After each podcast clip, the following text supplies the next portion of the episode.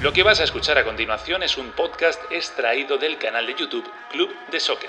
Si lo prefieres, puedes escucharlo y verlo en su formato original. Te invitamos a que te suscribas, entra en youtube.com barra Club de Soccer y no olvides activar las notificaciones, comentar y darle al like. Ahora, a disfrutar con el mejor debate y análisis de fútbol. ¿Qué tal? Muy buenas, esto es Club de Soccer. Estamos metidos de lleno en plenas eliminatorias sudamericanas, pero ya mirando a la segunda fecha que se va a jugar este martes. Y ojo, porque entran protagonistas que no habíamos visto en la primera. Por ejemplo, la altura. Se va a jugar en La Paz, se va a jugar en Quito. Ya empieza a haber alguna urgencia, todavía no es tan grave, pero alguna urgencia hay porque hay equipos que se han dejado puntos en la primera jornada o han dejado mala imagen y tienen que ir mejorando. ¿no? Vamos a hablar a continuación de los cinco partidos, del Venezuela-Paraguay, del Chile-Colombia del Bolivia-Argentina, del Ecuador-Uruguay y del Perú-Brasil. He dicho todo, sí, no me equivoco ninguno. Bueno, vamos a arrancar. Están esperando Daniel Chapela y Carlito Suárez. Sin más, comenzamos Club de Soccer.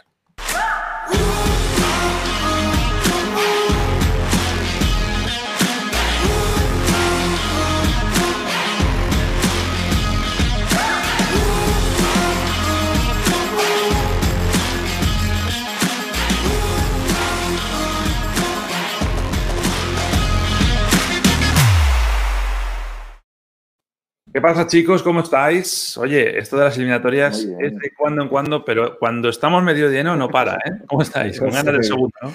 ¿Qué tal? ¿Cómo están? qué gusto, qué bueno reencontrarnos y previo a, una jornada, unas eliminatorias que, bueno, veremos a ver qué, qué sucede después de la primera, ¿no? La primera dejó algunas interrogantes en, muchos equipos y algunas confirmaciones deberían de, darse en la segunda jornada, si no, no vale de mucho lo que se hizo en la primera, ¿no? Es verdad que queda muchísimo, porque esto acaba de empezar, pero la segunda jornada ya puede dejar alguna rotura, algún equipo que se descuelgue, algún equipo que se vaya. Vamos a ver cómo queda eso. Vamos a ir uno por uno y además, Carlitos, empezamos con el de Paraguay, perdón, Venezuela-Paraguay, porque tienes que irte, así que empiezo con, los tuyos. Eh, yo he sacado estas claves con los nuestros. Daniel también, pero Daniel se queda. Daniel se queda. Daniel se queda. Bueno, estas son las claves que yo he sacado, a ver si coincidís o no. Por parte de Venezuela, no se puede mostrar la misma imagen que en la primera jornada. Eso yo creo que tendría un objetivo obligado. Y luego, todo lo que no sea eh, ganar, es decir, empatar o perder, yo creo que es perder muchas opciones ya de te, vas quedando descolgado. ¿no? Y por Paraguay, la oportunidad de, lo contrario, si ganas en, Venezuela, te distancias de un par de equipos al menos, y luego ese punto que sacaron contra Perú puede ser bueno o malo según lo que pase en Mérida. ¿no? ¿Coincidís con esto? Sí, pero sin duda. Eh, yo tengo, mira, varias preocupaciones en cuanto a, lo que se puede encontrar en Venezuela o lo que la gente opina con mucha ligereza que, hay obligación de ganar e, e, ese partido. Y lo digo, no lo digo por ti, lo digo porque mucha gente dice, no, es que debemos y somos mucho más que Paraguay. Y es lo que veo en redes sociales. Y, estamos en años luz de Paraguay. Paraguay es una, selección que ha estado, si bien no viene un buen momento, eh, ha estado en Copas del Mundo incluso siendo protagonista con grandes jugadores, jugadores de élite, pero ya enfocado en lo que tiene que ser eh, presentación, a mí me preocupa. La juventud de este equipo tiene talento muy joven y talento muy interesante, pero me preocupa el trabajo. Aquí hay una diferencia que se notó el día viernes en cuanto a, la escena de Carlos Queiroz y José Peseiro. Un equipo que además físicamente y que futbolísticamente es superior a Venezuela y que además eh, tiene un trabajo de fondo, que fue el de Colombia mostrando en Venezuela ante una que no lo tuvo. Bueno, yo creo que con Paraguay puede pasar algo similar, si bien no es el mismo tiempo de trabajo del Toto Berizzo con la selección de Paraguay, en la pandemia aprovechó el tiempo, hizo microciclos con algunos jugadores del fútbol local que están y que son parte de esta selección y tiene más rodaje. Yo no sé, yo lo que vi frente a Perú, creo que eh, era que la idea del técnico fue plasmada en cancha, tal cual como sucedió con Colombia. Entonces, no creo que sea un rival tan fácil como, como todos piensan. Garra Guaraní, eh, un equipo muy difícil, sobre todo en, defensa, y que además tiene tipos talentosos. A mí me encanta eh, Miguel Almirón, pero me gusta mucho Cacu Romero. Creo que es un chico que tiene un desparpajo y una, una, calidad, un gran remate de media y larga distancia. Es cierto, Venezuela tiene sus armas, pero Venezuela eh, recién realizó su primera práctica el, el día sábado, segunda práctica el domingo y ya a preparar para lo que va a ser el partido. Entonces, esa falta de trabajo de Peseiro creo que sigue pesando. Es cierto, pasan más días, pero también es, complicado, ¿no? Poder sacar un, análisis de lo, que, de lo que puede dejar la selección de Venezuela ante un Paraguay que yo sigo pensando que se opina con ligereza al decir que es mucho más que, que, Paraguay, porque no, porque no es la realidad. Solo por historia reciente no debería decir. Solo por historia reciente, ya ni siquiera historia, no, historia reciente, es que Paraguay, más de lo que pasara en los últimos mundiales, recuerdo que hace 10 años a la campeona del mundo que fue España, lo digo por experiencia, casi le deja fuera en los penaltis. Es decir, que es un equipo que tiene una tradición importante, ¿no? Que Venezuela a lo mejor no la tiene. Bueno, a ver, yo estoy de acuerdo con esto que dice Carlos, con todas las desventajas, con todas las diferencias, por supuesto. Lo único que no tiene Paraguay hoy respecto de anteriores generaciones es un delantero de esos de jerarquía, ¿no? Que, lo tuvo durante mucho tiempo con Roque Santa Cruz, con Nelson Aedo Valdés, que eran tipos que te ganaban partidos. Eh, hay una distancia entre el trabajo de un entrenador y otro respecto de los tiempos, que eso está claro y es imposible acortar esa distancia en el corto plazo. Pero sí creo que eh, habiendo jugado el partido de, Barranquilla, ya José Peseiro tendría que tener la capacidad de intervenir sobre el equipo. Quiero decir que eh, eh, el, argumento del poco trabajo va a seguir valiendo, pero digamos ya ya jugó un primer partido, ya tuvo posibilidad de hacer lecturas colectivas e individuales, ya ya, tiene que poder detectar dónde estuvieron los principales problemas del equipo que puso en Barranquilla y empezar a ponerle la mano. Poner la mano me refiero no solo a modificación de hombres, sino a intentar ir metiendo su idea, porque aquí no va a haber plazos, aquí no va a haber esperas. Es decir, en noviembre tiene que jugar dos partidos más de exigencia y no hay eh, eh, espacios para...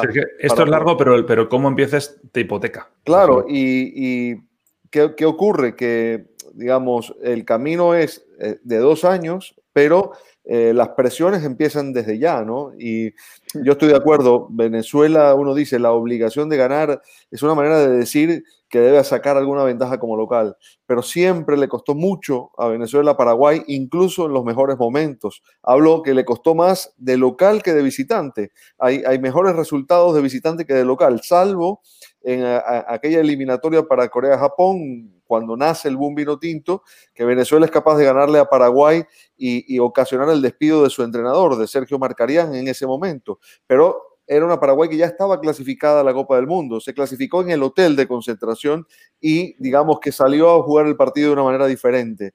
Eh, en general ha sido siempre un rival incómodo, que te plantea partidos muy complejos, que te obliga a atacar digamos que aquí hay una cuestión que, lo, que diferencia el partido respecto a procesos anteriores y es que a Paraguay la dirige Berizzo, que es un entrenador que tiene una postura más bien de, presionar en toda la cancha y de buscar atacar, que digamos cambia un poco el contexto. Pero la única obligación que tiene Venezuela es como local salir a, imponer condiciones o a intentar imponer condiciones y para eso el técnico tiene que intervenir forzosamente. Yo creo, por ejemplo, eh, que, es muy probable que varíe el, asunto de los laterales, que fue una, una, gran falencia en el partido contra Colombia, es decir, que Rosales vuelva a su posición de, lateral derecho, que sobre la izquierda coloque a uno de los dos centrales que pueden jugar allí. Eh, hablo de, de, Felcher o de, o de Mago, eh, digamos, son dos centrales que juegan como lateral izquierdo, buscando alguna estabilidad en esa zona y probablemente, estoy seguro, estoy seguro que de la mitad de la cancha para arriba va, va a ser varios cambios. sí, yo coincido. Sí, coincido plenamente y, y, recuerdo lo que, lo que bien decía eh, Daniel sobre el mejor momento de Venezuela frente a Paraguay. No sé, a mí no se me saca de la cabeza el partido de, de, Cachamay que podría haber metido a Venezuela en la clasificación de la Copa del Mundo en Brasil a, falta de, de, una jornada y que dependía de Venezuela y bueno, allí quizás miedo invadió al, al conjunto vino tinto y Paraguay eliminado terminó pasándole por encima. Yo tuve una conversación con Justo Villar, por cierto, Nachi, en Valladolid, donde decía que no podía creerlo, que incluso ellos antes del partido eh, tenían claro que, que, no iban a pegar, que iba a ser otro tipo de partido. Ya, pero luego te pones de corto. Y decía, y otra cosa es otra cosa. Yo no sé si, no, no, no quisiera decir cosas eh, que, que, se hablaron alrededor sobre, sobre ese partido y, y, y, de lo que se decía, pero le dijeron, a los paraguayos dijeron, van tranquilos. Y los paraguayos aceptaron ir tranquilos. Y los paraguayos se miraban en cancha y decían, que no entendían lo que estaba sucediendo cuando un equipo se estaba jugando una Copa del Mundo. Al final del día eh, pasó que pasó y Venezuela tiene ese, ese amargo recuerdo. Los tiempos han cambiado, ya bien lo, ha dicho Dani. Yo creo que, la clave será eh, que la idea del técnico empiece a calar, que cambie un poco también los, los intérpretes y que estos intérpretes también salgan con otra actitud. Hubo mucho nervio y mucho, mucho miedo en el partido frente a, Colombia que se notó en los primeros 45. Vamos a ver. Eh, desde luego, yo sí pienso que no es algo determinante, pero en el fútbol repetir episodios que tienes en la cabeza son peligrosos y me explico. Si a Paraguay le da por marcar temprano, mm, no sé si Venezuela le puede venir un poquito el tembleque, ¿no? Después de lo que pasó en Colombia, me refiero. Eh, yo creo que el rival, evidentemente, no es de tanto nivel como Colombia, te da más margen de reacción, pero encajar un gol temprano, uff, empiezan a, surgir dudas y, el proyecto como está, que está en sus primeros pasos, no sé. Eh, yo creo que es muy importante que Venezuela salga muy concentrada, porque eh, Paraguay, si, pega primero, pega dos veces, creo. Bueno, vamos al Chile-Colombia. Eh, Carlitos, cuando te tengas que ir, haces así. Sí, ya pronto, pero, pero exacto. Yo, te hago, yo, te hago, la seña. Chile y Colombia, dos equipos que en otro momento de la vida diríamos son rivales directos. Puede, que, puede ser que lo sean, ¿eh? pero ahora mismo, por lo que hemos visto, no. Chile, mm, yo pongo ahí, ya hay que dejar atrás, por mucho que puedan tener razón o no, la teoría de la conspiración del bar y pasar página, ¿no? Eh, porque juegan en casa y porque tienen que, demostrar que, para ir al Mundial, bueno, todo el mundo lo, sabe, tienes que ser fuerte en casa. Y ahí este estadio tiene que hacerse notar. Y luego en Colombia, eh, estaría de acuerdo que va a, tener más oposición que contra Venezuela en esa primera jornada. Y luego, bueno, ese toquecito de color que ponía ahí de James, ¿no? Nueve años desde que debutara en, en 2011, en ese proceso para llegar a, Brasil 2014, que luego fue el, mundial que le encumbró, ¿no? Pero este partido a mí me, apetece mucho verlo, chicos, porque me parece que tiene eh, muchos atractivos, ¿no? O sea, a Colombia le van a defender mucho mejor. Chile el otro día contra Uruguay no mereció perder y se plantó muy bien en el campo. Y eso ya tiene que ser una complicación para Colombia y le va a obligar a, a Queiroz a ajustar cosas. Mira, un punto, un punto muy importante, Nacho, que es el dejar atrás la teoría de conspiración. Ayer fue, fue puesto en redes sociales el video y, la charla de, lo que terminó sucediendo, que, fue muy enriquecedor, porque yo pensando que fue penal en esa jugada donde, donde el, principal y, no termina sentenciando una mano de cuates muy clara que hubiese significado la reacción de Chile es una gran segunda parte, quizás no una buena primera parte, pero una gran segunda parte frente, frente a Uruguay. Es dejar atrás eso, es enfrentar a un rival de peso como Colombia, con mucha historia, y que viene como viene, porque lo decíamos el, día viernes, es decir, Colombia ha ido, Queiroz ha sido muy inteligente, eh, ha llegado con su idea a tratar de cambiar un poco eh, la forma de juego anterior, por lo menos en Beckerman, pero no ha cambiado las piezas, no ha cambiado jugadores de posición, ha ido a la simple, es decir, cuadrado a la suya, James libre en su posición, Duván Pata y Fernando Moriel fue una muy una, posición muy inteligente. Además, pone por ese costado a Mojiga, que ya lo empiezan a conocer en Atalanta. Es decir, Queiroz no ha inventado y no va a inventar. Entonces, eh, es allí donde, donde, donde Chile tiene que tener cuidado porque va a enfrentar un equipo que yo insisto juega muy bien el fútbol, ante una selección de Reinaldo Rueda, que si bien es cierto, nos dejó un buen sabor en la Copa América, nos dejó un buen sabor en ese partido frente a Uruguay. Exceptuando la semifinal. De, las últimas presentaciones. Sí, exceptuando la semifinal con Perú, que le pasaron por encima. Sí, sí, sí, sí. Pero, pero de un técnico que llegó a la Copa casi votado a, a que hoy no está del todo respaldado, pero la gente todavía está levantando la ceja, ¿no? Como que, mm. ¿qué traerá este equipo? Tiene una generación todavía de jugadores importantes, eh, tipos como Charanguis, evidentemente, por supuesto, además de él y, y, de Arturo, que, que, lo da todo, ¿no? Lo vimos en, en, el partido frente a Uruguay. Creo que va a ser un muy bonito partido. Para Chile es vital ganar porque tiene que tratar de, de, conseguirlo. Si quiere, no, digo, no podemos decir que en la fecha 2, si quiere mantenerse en carrera, porque esto cambia mucho. La eliminatoria pasada, Ecuador arrancó con una primera vuelta fantástica y se fuera, con, lo mal que le fue en segunda vuelta. Pero sí empezar a marcar el camino. Es vital para Chile, sobre todo en casa. En casa tiene que ganar. tiene que ganar a pesar, de... Exactamente. Y sobre todo frente a un rival como este. Yo, yo, yo un duelo muy parejo donde quisiera, bueno, o donde quisiera creer que Colombia, por su rodaje y por su momento, eh, va a ganar el partido. Pero bueno, hay que verlo. Bueno, yo creo que estamos delante de uno de los mejores partidos que hoy nos puede ofrecer esta eliminatoria, ¿no? Eh, estoy de acuerdo que, es muy parejo. Eh, a mí, de, toda la primera jornada eliminatoria, estas fueron dos de las selecciones que más me gustaron, sumando a Perú, ¿no? A, mí el nivel de Chile en Montevideo hasta me llamó la atención, debo decirlo. Me sorprendió que, jugara tan bien que jugara también el segundo tiempo, que lo hiciera además con tantas modificaciones en su estructura, porque eh, digamos que eh, el recambio generacional que está llevando a cabo Rueda se está haciendo más eh, eh, en, la, zona de, defensores que no en, otros sectores del terreno, porque allí siguen los Vidal, los Aranguis, los, Alexis Sánchez y ahora Mauricio Isla, que, que, ya está habilitado y que probablemente va a ser el lateral derecho en, el partido del martes. Que son un grupo, además, Dani, en lo deportivo no tenemos ninguna duda del talento que tienen y de lo que mantienen pero que luego sí está ese rumor y que se ha confirmado en muchas ocasiones que es un grupo complicado también de gestionar, de parte de, vestuario. Sí, claro. Y se ve que, Rueda, Rueda ha caído bien en el grupo, que es más importante que el que le caiga bien o no a la prensa, porque con la prensa su relación no ha sido buena, aparentemente con el grupo de jugadores sí, y ahí se sabe que si el pulgar está para arriba de Vidal, Alexis Sánchez y ese grupo, las cosas caminan, si está para abajo, la, cuestión es complicada. Eh, es así como funciona, ¿no? Eh, tiene dos bajas chiles que no son de, peso, ya Juan Carlos Gaetti y Diego Valdés. Diego Valdés, de hecho, no llegó a recuperarse de la lesión con la que llegó a la concentración, el jugador del Santos Laguna. Y yo pienso que Colombia va a sostener al mismo equipo que jugó contra Venezuela, con la excepción obviamente de Santi Arias, que se rompió el, el peroné y, el tobillo, eh, jugando allí eh, eh, Estefan Medina, debería ser el mismo equipo. Es decir, Colombia tuvo un rendimiento altísimo con, con, con, ese, con ese 11 y la verdad, a ver, está, estará delante de un examen muchísimo más exigente del del otro día y yo creo que para hacer una lectura eh, más eh, eh, cercana a la realidad sobre el nivel de esta selección colombiana, el nivel actual, hace falta un examen como este, ¿no? Aquí es donde realmente se mide el potencial de una selección como esa. es un partido muy parejo. si yo tuviera que no soy de pronosticar, pero si tuviera que hacer una quiniela y llenar, yo le pondría empate a este partido porque lo veo, lo veo muy equilibrado.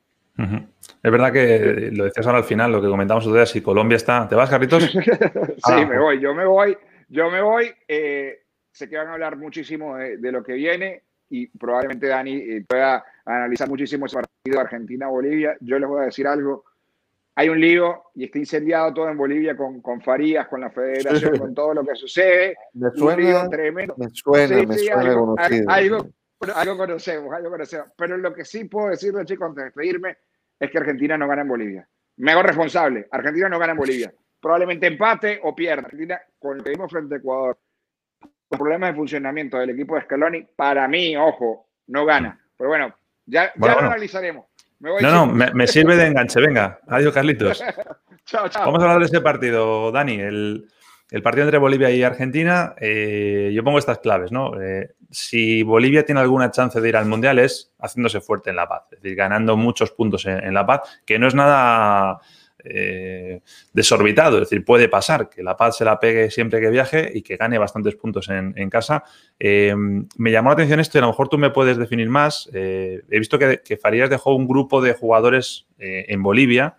Entiendo que para adaptarse a todavía más a la altura y, tener un poco más de ventaja respecto a Argentina. Y luego, eh, el debate un poco en Argentina también he estado viendo que está en, si deben o no proteger a Messi. Si este es un partido que tiene que jugar Leo Messi. Porque es el capitán, sí, pero a lo mejor por protegerle un poco, ¿no? Vamos a ver, es verdad que no ganan hace mucho. La última vez que ganó Argentina en, La Paz estaba Scaloni, pero estaba de, de, jugador. Con Peckerman en 2005, sí.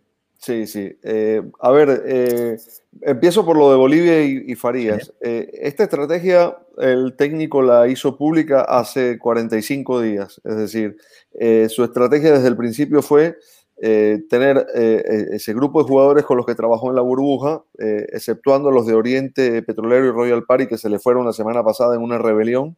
pero, digamos, trabajó con ese grupo de jugadores con la idea de dividir al plantel. Em, los que se quedaron en La Paz trabajando con Pablo Escobar, su asistente, eh, no son necesariamente jugadores con mejor adaptación a la altura, son más bien eh, futbolistas de cierto nivel eh, que le pueden aportar velocidad al juego y que el técnico no quería que pasaran por el desgaste de ir a Brasil, que, tiene otros condicionantes. Fíjate que la selección boliviana... Ha perdido el partido de Brasil, por lo tanto se ese desgaste. Es así. Y esa es la manera de pensar de, César Farías, al que conocemos muy bien nosotros. ¿no? Él fue con ese grupo de jugadores, ayer volvieron a La Paz, hoy están desde ayer y hasta hoy en la tarde eh, sometidos a una especie de, mini cuarentena. Eh, todos dieron negativo en el PCR que les hicieron, pero digamos que ya no iban a poder entrenarse ni sábado ni domingo. Eh, todo eso estaba previsto. El otro grupo sí está entrenándose, ahí está el grueso de los titulares, Probablemente Carlos Lampe, el arquero eh, que estuvo en Brasil, estará también en el partido del Hernando Siles, eh, pero su idea es tener jugadores frescos que puedan eh, exprimir la velocidad en la altura para la que Argentina va a tener que prepararse. Eso por un lado. Mm, te menciono un antecedente. Siendo Farías técnico de Venezuela, planificó una estrategia parecida. dividió a la selección en dos grupos, trabajó con, con, con, con una camada de futbolistas en en la altura de Mérida, en una zona de Mérida, para jugar en Quito y el resto de los jugadores los dejó para jugar el partido en Puerto La Cruz contra Argentina. Eh, los, de, los de Quito jugaron el partido, les fue más o menos. Los de Puerto La Cruz jugaron contra Argentina y le ganaron 1 a 0. Eh, es decir, aprovecharon eh, el desgaste que traía Argentina en el primer partido no es lo mismo, pero había unas condiciones de temperatura y de humedad que favorecían a ese grupo que se quedó. Eso como antecedente. Eh, en Argentina se está hablando de varios cambios. Eh, eh, uno en el lateral derecho, que jugaría Juan Foyt en vez de, de Montiel. otro en la mitad de la cancha que yo veo muy lógico, que sería sumar a Guido Rodríguez a la mitad de la cancha. Y digo que lo veo lógico porque si bien Guido Rodríguez hoy está en el Betis de Sevilla, es un futbolista que hizo eh, el último tramo de su carrera reciente en México. Eh, jugó mucho en el DF, con lo cual sabe lo que es jugar en la altura. Que esto podrán decirme, bueno, pero la adaptación a la altura no la tiene en, el organismo, pero hay algo que llaman la memoria fisiológica y hay una capacidad de adaptación distinta cuando ya lo has hecho. ¿Está la opción de Guido, está la opción de Ezequiel Palacios o del Toto Salio? O del Toto Salio, claro. Ah, la del Toto Salio sería pensando en, aprovechar su velocidad. A mí me cuesta creer que, que eso sea un planteamiento de inicio, entendiendo lo que significa jugar a la altura. Yo no he jugado en la altura, pero he ido muchas veces a transmitir en La Paz y sé lo que, lo que se sufre, sé lo que se padece, es muy bravo. De hecho, no es lo mismo jugar en Quito que en La Paz, por más que sean ciudades con altitud. Son 800 metros de diferencia. Y se notan mucho, créeme. La barrera está en los 3.000, ¿no? Digamos, cuando pasas de 2.800 a 3.600. Es, es eh, muy difícil de, jugar, no solo por el tema de la oxigenación, eh, que ya, ya de por sí es un gran obstáculo, de, de, de la recuperación en los esfuerzos, que son mucho más lentos, sino que además está el movimiento de la pelota, que es diferente, ¿no? Eh, eso afecta a los arqueros, eso afecta a los defensores, no es lo mismo medir los centros en ese tipo de situación, porque la pelota no baja nunca, se sostiene más porque hay menos resistencia en, el aire, es decir, hay muchas cosas que, complican, muchos jugadores de estos han, han, jugado en La Paso, en Quito, Messi incluido, pero no deja de ser un obstáculo grande. De hecho, es verdad que hubo una racha que, que lo hacía casi en cada partido, pero yo creo recordar que una de las imágenes de Messi vomitando en el, partido, una de las más eh, fuertes de todas, era precisamente eh, ahí en La Paz, si no recuerdo mal, ¿no? Sí, sí. La eliminatoria de, yo creo que fue en el, para el Mundial de, Brasil, yo creo que fue hace ya bastante tiempo. Sí, bueno, hay que pensar además que, bueno, Messi estuvo en aquel equipo que salió goleado, que, recibió seis goles en La Paz con Maradona de entrenador. Eh, yo creo que Messi va a jugar, de eso no tengo ninguna duda. Eh, que lo van a resguardar más, también pienso. Eh, es decir, estos son partidos que se salen de la norma. aquí, aquí no se puede criticar que un entrenador meta un mediocampista más o que sea un poco más precavido respecto de la zona en la cancha en la que se coloque, porque son circunstancias excepcionales y, Bolivia se agranda allí. históricamente eso, eso ha sido así. Es que es tremendo, es que estamos hablando de que es un equipo que fuera de casa prácticamente no le damos ninguna opción. De hecho, creo que históricamente, corrígeme si me equivoco, pero creo que solamente ha ganado en Venezuela y en Perú. No, ha ganado en ningún otro sitio. Ha conseguido algún empate, pero ganar no. y luego en casa es capaz de ganarle a Brasil y a, Argentina y además hacerlo bien. Sí, sí, se transforma. Es otra, es otra, es otra, es otra circunstancia, es otra situación, ¿no? Entonces, eh, si Argentina consigue sacar algún punto allí, se puede dar por bien servida, eh, porque, porque, bueno, eh, es el lugar al que todo el mundo le huye en, esta, en esta eliminatoria sudamericana. Bueno, pues vamos a cambiar de altura, nos vamos a ir a, un poquito menos, para que respires también mejor tú que además tienes una media maratón mañana, con lo cual mejor que respires un poquito. Al nivel del mar, eso sí. Exacto, es muy diferente. Eh, el Ecuador-Uruguay, a ver, a mí este partido me, atrae mucho, ¿no? Porque es verdad que Ecuador pierde en la bombonera, pero deja muy buenas sensaciones, es decir, es un poco la oportunidad ante otro equipo grande como es Uruguay de confirmarlo esta vez en casa. Eh, y luego es un tema similar, es verdad que, como decías, no es lo mismo la altura de La Paz que la de Quito, pero la de Quito tampoco está nada mal. Eh, es una oportunidad también, o sea, una, especie de obligación que tiene Ecuador si quiere ir al Mundial de hacerse fuerte en casa.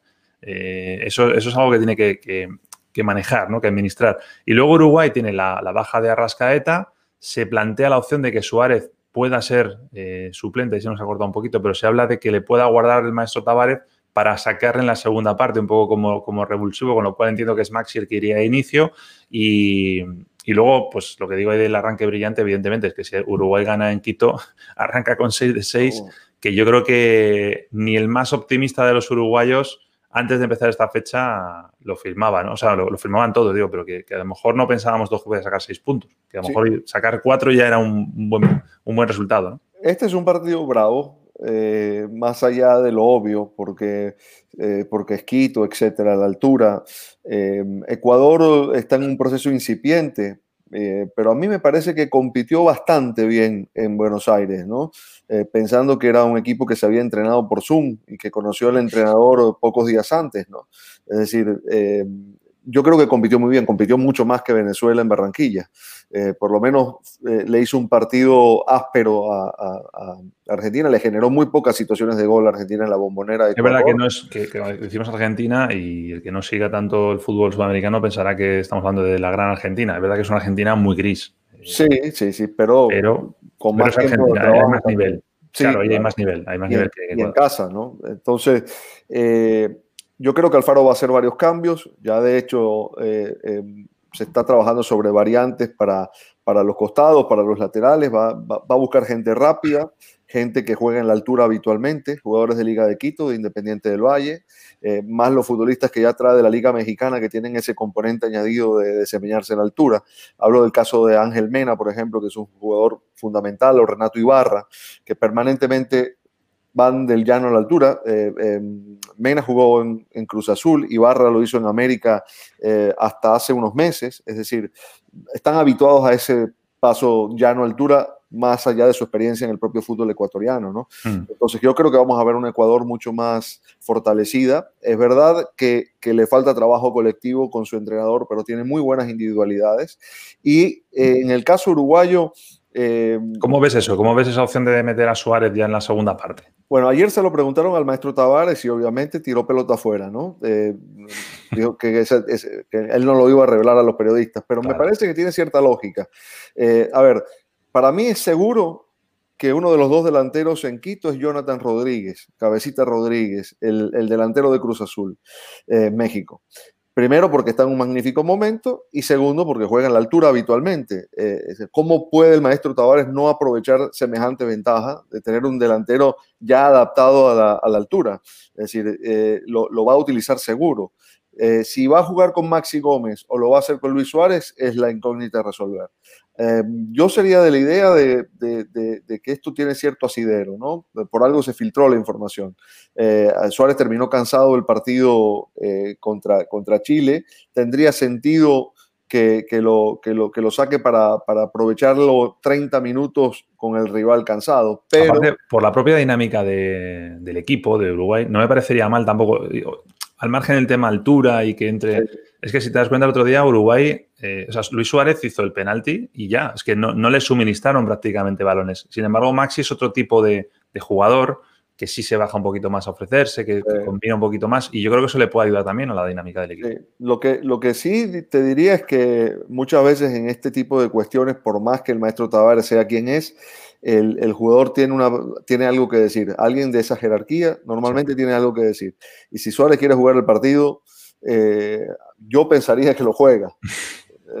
Esa es, mi opinión, ¿no? Pero, pero bueno, la ausencia de Arrascaeta tiene, tiene cierta importancia. Fue titular en el partido de, de, Montevideo, pero ahí es donde más material tiene el maestro Tavares para, para, para jugar, ¿no? Eh, creo que esa renovación generacional de Uruguay se ha dado fundamentalmente en, en esa zona del terreno de juego y mm, probablemente a mí me sonaría mucho que Naitán Nández juegue ese partido eh, por, por, características del partido y del propio futbolista que, que, que, le, que, pueda ayudar a robustecer esa mitad de la cancha en un partido donde justamente Uruguay se va a tener que preparar para, para, para esos contragolpes ecuatorianos. Oye, tú que te has movido mucho viajando por Latinoamérica, ¿a cuánto está en horas de vuelo La Paz de Quito? Cerquita, ¿no? Eh, son un par de horas. Vale, vale. No, es que es el, es el, recorrido que va a hacer seguramente el avión de Messi, ¿no? Sube de La Paz, baja en Quito, recoge a Luis Suárez y ya se van para, para Barcelona. Mira que el avión, el avión de Messi se quedó en, en Montevideo. Eh, está allí esperando, sí. De Montevideo va a ir a, a La Paz. Por cierto, eh, un par de detalles respecto de la altura. Eh, uno, eh, Argentina tomó la decisión de llegar dos días antes del partido a La Paz. Aquí no hay una norma establecida, pero digamos, por mi propia experiencia y lo que he visto en el fútbol sudamericano, lo que va a hacer Argentina no es lo, lo más indicado. obviamente ellos se habrán asesorado y sabrán por qué están tomando esa decisión, pero cuando, cuando llegas a La Paz eh, con tanto tiempo de anticipación, los efectos de la altura se notan más. Eh, Argentina viaja hoy eh, con escala en Santa Cruz. Además va a cambiar de avión porque en el que va a trasladarse hasta Santa Cruz no, no, no puede aterrizar en el aeropuerto del Alto en La Paz, con lo cual tiene que hacer un transbordo, cambiar de avión y va a estar en La Paz desde hoy domingo hasta el martes que disputa el partido. Se va a entrenar mañana en la cancha de The Strongest. Es decir, eh, normalmente los efectos de la altura, según los, los médicos, los que saben de esto, comienza a notarse pasadas las 4 o las 5 horas de estar en el lugar. Por eso los equipos suelen llegar al momento. Sí. En el caso de Uruguay, la estrategia es otra. Se van a ir a Guayaquil, van a estar en Guayaquil y van a subir el día del partido para, para, para enfrentar a Ecuador. Hay historias de resultados positivos haciendo cualquiera de las dos cosas. Sí, Con lo sí. cual... No es el único factor, pero evidentemente es un factor que pesa, que pesa mucho. Bueno, vamos al que tú decías que te gustaba mucho ese Chile-Colombia, pero yo, para mí el partido de esta segunda fecha es este. Perú-Brasil, será porque lo, lo, lo, he vivido en la pasada Copa América y, y bueno, es un partido muy atractivo, ¿no? Evidentemente con, con, muy favorable a Brasil en cuanto a que no podemos comparar las dos eh, nóminas, pero bueno, cuando los pones en el campo ya ha demostrado Perú que es capaz de hacerle cosas, ¿no? Recordemos que en la, fase de grupos de la Copa América 2019 eh, le metió cinco, es decir, lo mismo que le hizo a Bolivia el otro día, se lo hizo a Perú-Brasil, eh, era otro contexto, era otra historia, pero luego, que se vieron las caras en la final, le costó mucho trabajo a Brasil, ¿eh? pero ya era otra Perú, con otra confianza y demás. Por eso digo ahí, habrá ganas de revancha, jugando en casa contra, contra, contra Brasil. Fíjate qué pena eh, este es un caso de los más claros, de los que da mucha pena que no haya público. ¿no? Imagínate que hubiera sido este estadio ante Brasil con lo, con lo, que ha pasado hace un año y con las ganas que le tienen. ¿no? Sí. Y luego parecía a lo que decíamos antes de, de, Paraguay. ¿no? El punto que sumaron Perú y Paraguay, bueno, pues, eh, ahora es cuando toca hacer lo bueno o malo, ¿no? que en este caso Perú lo tiene un poquito más complicado. Luego, Brasil, para mi gusto, tiene que cambiar el chip. Ya el partido de Bolivia se acabó, fue un, paseo prácticamente aquel encuentro, no tuvo mucho misterio. Y, luego está el tema que te decía antes, es decir, Perú le conoce muy bien. Probablemente le, el equipo que más le ha estudiado y que más scouting le ha hecho en estos últimos años es Perú. A, a Brasil, como le conoce muy bien. Sí, suelen ser partidos históricamente muy, muy, muy parejos y muy atractivos, ¿no? Eh, yo, yo, sé que esto de hablar de un solo jugador reduce mucho el análisis, pero eh, a Perú le pesa mucho no tener a Pablo Guerrero en un sí. partido como este, ¿no? Por, por, por el, el, respeto que impone. Eh, en la propia Brasil, porque. En la propia Brasil. Correcto. Y, lo que preocupa a los centrales, eh, eh, Perú ahí tiene una falencia. Lo, que tiene a favor es mucho, mucho trabajo, un proceso largo, eh, un equipo muy comprometido, jugadores que elevan su rendimiento en la selección por encima de lo que hacen en sus clubes. Ahí está el caso de André Carrillo, por, por citar un ejemplo, o de Cristian Cuevas, ¿no? que son, son jugadores que con la selección peruana están en otro nivel. Luego en sus clubes digamos, eh, André Carrillo está en, Oriente Medio y, Cristian Cuevas ha dado vueltas por todas partes, pero con la selección son, son otra historia, ¿no? Eh, a ver, yo soy de los que cree que un Brasil medianamente enchufado es imparable eh, con, el equipo que tiene. Medianamente en funcionamiento, generalmente te va a ganar los partidos. Sí, aquí los dos factores que nos hacen pensar un poco que pueda pinchar Brasil es, uno, eh, lo que decíamos de que le conoce muy bien Perú y lo segundo es que la, localidad de Perú, es decir, el hecho de jugar eh, en su estadio, no con su gente, pero sí por lo menos en su entorno, pues eso le puede dar un poquito más de reducir esa distancia sideral que hay entre los dos, ¿no? Sí, es un, es un partido donde probablemente Perú va, va a a, cerrar espacios. Eh, Gareca sabe plantear muy bien este tipo de partidos, de, soportar, de sostener, sobre todo de aguantar esa, primera parte, ese primer trecho del partido en el que Brasil sale a comerte, mm. eh, si, si, es capaz de sostenerse sobre, sobre la, la estabilidad de, sus defensores y mediocampistas, eh, es, probable que pueda estirar el partido a un terreno donde, donde pueda sacar alguna ventaja a la contra, eh, pero al final siempre depende de, cuán enchufada esté Brasil. Yo, yo lo veo así de básico, digamos, ¿no? Hay mucha diferencia entre, entre los dos planteles y, jugar sin público en este caso concreto hace mucha distancia, mucha diferencia. Perú lo intentó, hubo una petición de la Federación Peruana que el gobierno rechazó para que hubiera algo de público en el estadio, ¿no? Eh, pero yo creo que en este caso eh, eh, es muy marcada la diferencia de jugar sin y con público para, para, para poderle hacer fuerza a Perú a Brasil. Sí, sí, desde luego. Y aparte de lo que son los 90 minutos y la presión que le pueda meter a Brasil, es que la fiesta que iba a haber en torno a, a, ese estadio iba a ser una maravilla, ¿no? En torno al Estadio Nacional. Pues bueno, queda lo que dijimos el otro día, cuando hicimos la, la previa de la primera fecha, queda lo más importante, Dani, que es disfrutarlo, ¿no? Lo que pasa es que está es más complicado porque como son todos el mismo día y va uno detrás de otro, es, es, más complicado, ¿no? Pero incluso se solapan, ¿no? Porque creo que empiezan, van con una hora de diferencia, salvo el último que tiene solo media hora de diferencia, con lo cual el que le guste el fútbol y pueda ver todos los partidos, eh, se sienta y va enganchando uno con otro, uno con otro, uno con otro. Hay que ir decidiendo cuál ve. Si no, que los grabe. Si puede. También, también, sí, porque por lo menos aquí en Estados Unidos está el tema un poco, ¿eh? Hay que gastarse el dinero. Pero bueno, pues nada, Dani, que lo de siempre. Un abrazo enorme, gracias. Y el martes podemos hacer ahí otro, otro post, ya un poco de resaca de, todos y, cerrando lo que es esta ventana de eliminatorias. Venga, un abrazo grande. Un abrazo. Suerte en la media maratón, ¿eh? Cuidado las lesiones. chao, chao.